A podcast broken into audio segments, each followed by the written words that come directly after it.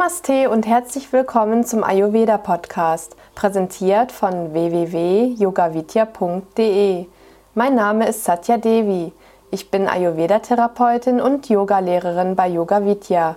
Ich möchte dir einige praktische Tipps zu Ayurveda geben. Sattviga Ayurveda Ernährung es werden in letzter Zeit viele Ayurveda-Bücher geschrieben. Manchmal bin ich ziemlich schockiert darüber, was in diesen Büchern steht. Zum Beispiel wird in manchen Büchern schon die Fleischempfehlung in Vata, Pitta und Kapha aufgeteilt.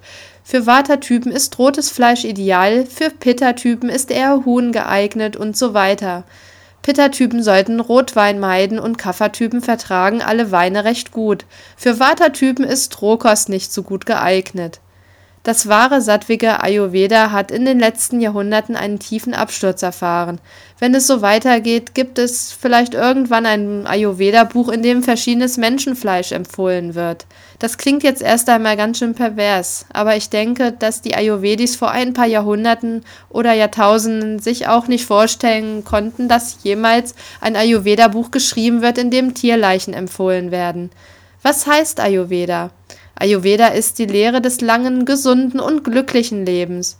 Wenn wir Fleisch essen, schafft dieses Leid, weil die Tiere unter sehr ungünstigen Umständen gehalten werden und anschließend brutal im Beisein ihrer Artgenossen umgebracht werden. Dadurch schaffen die Menschen, die Fleisch essen, den Tieren Leid zu und sich selber auch, bezogen auf die Karma-Lehre. Alkohol laut Yoga und Ayurveda wie auch Fleisch Tamasik. Sie legen die Energien lahm, verunreinigen Körper und Geist. Der Körper muss eine immense Kraft aufbringen, um diese Gifte auszuscheiden. Die Energie könnte man sonst für Kreativität oder andere tugendhaften Tätigkeiten nutzen. Auch Zucker, Schokolade, Kaffee, Grüntee, Schwarztee, Knoblauch, Zwiebeln, Tabak, Essig und Tiefkühlkost sollten gemieden werden. Diese Lebensmittel können uns auf unserem spirituellen Weg behindern. Es mag eine Zeit geben, in der unsere Seele eine rajasige oder sogar eine tamasige Erfahrung durchleben möchte mit all ihren Tücken. Doch sollten wir unseren Sinn im Leben und unsere hohen Ideale nicht ganz aus den Augen verlieren. Verschiedene Reinigungstechniken aus dem Yoga und Ayurveda können wir wieder auf einen sattwigen Weg verhelfen.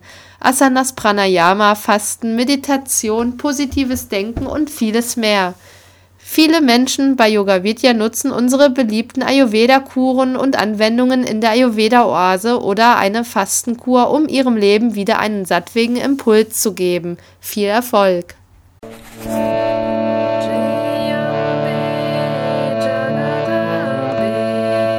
Das war die heutige Ausgabe des Ayurveda Podcasts.